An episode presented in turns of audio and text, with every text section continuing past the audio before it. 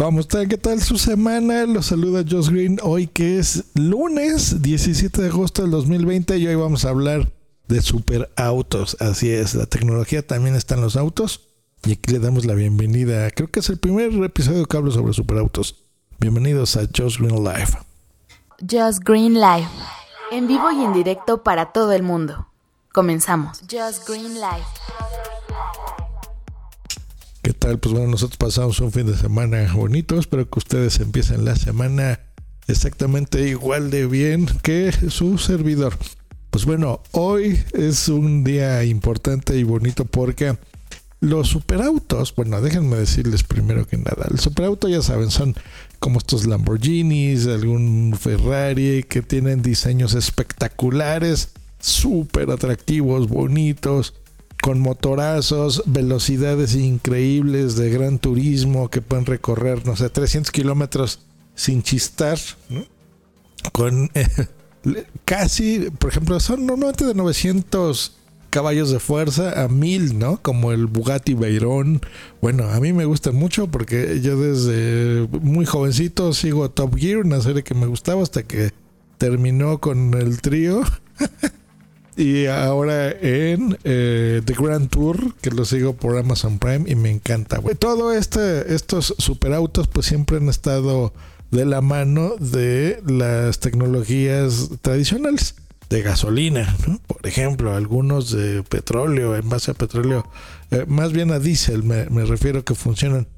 Pero hasta ahí han habido ya por fin algunos coches eléctricos que empiezan a incursionar en esto y tienen una, tecnología muy interesante y funcionan muy bien. Por ejemplo, hay un Lamborghini, el Cian, me parece, que utiliza una, una eh, tecnología similar.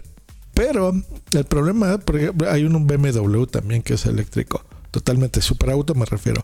El problema de los superautos eléctricos es que si tú los estás forzando constantemente a estas velocidades increíbles, eh, se sobrecalientan. Entonces eh, hay un problema con eso, que estos motores eléctricos se sobrecalientan y es demasiado eh, el consumo y, el esfuerzo, digamos, que tiene que hacer el automóvil.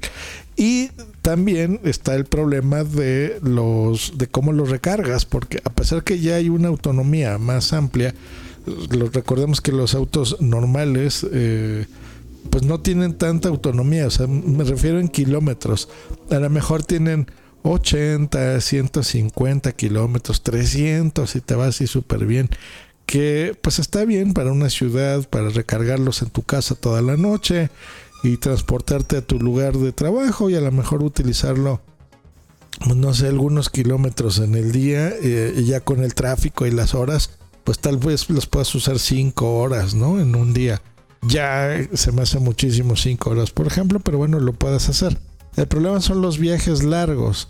Y aquí es en donde la tecnología de hidrógeno en la industria automotriz pues es clave porque mm, el hidrógeno lo tenemos todo en, en, el aire. Es muy sencillo y es muy fácil de procesar.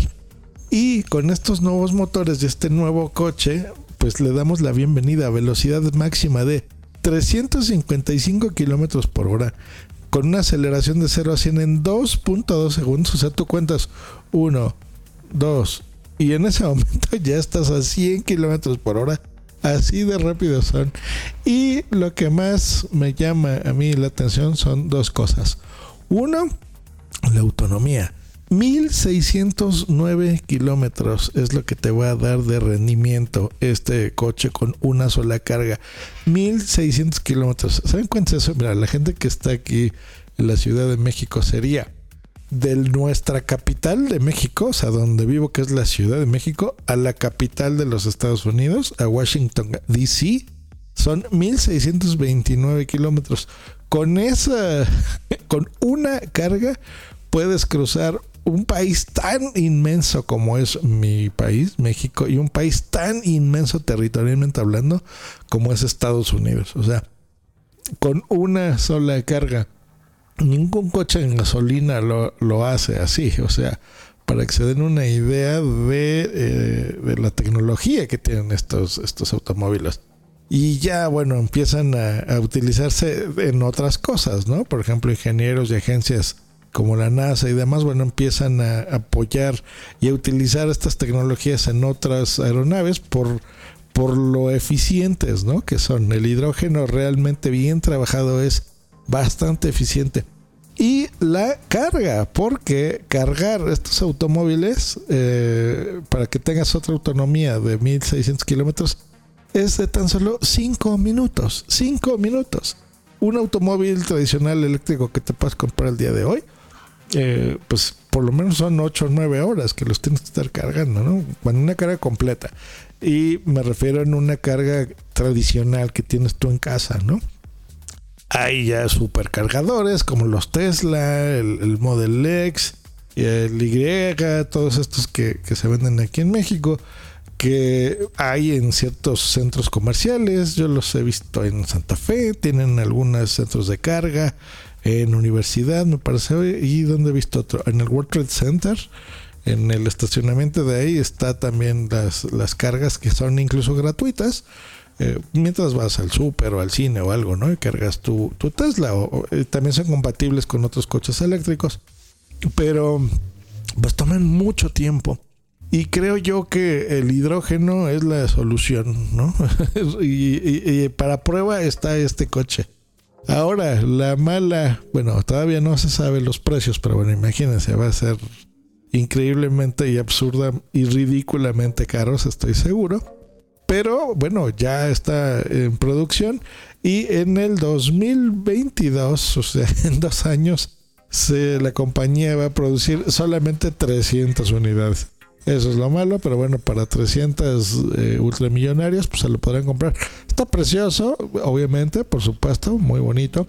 Pero el, este, eh, esta marca Hyperion, eh, bravo, se está luciendo porque es que tener esas velocidades y esa autonomía, o sea, cruzar dos países así de inmensos como, como el nuestro y Estados Unidos, se me hace increíble.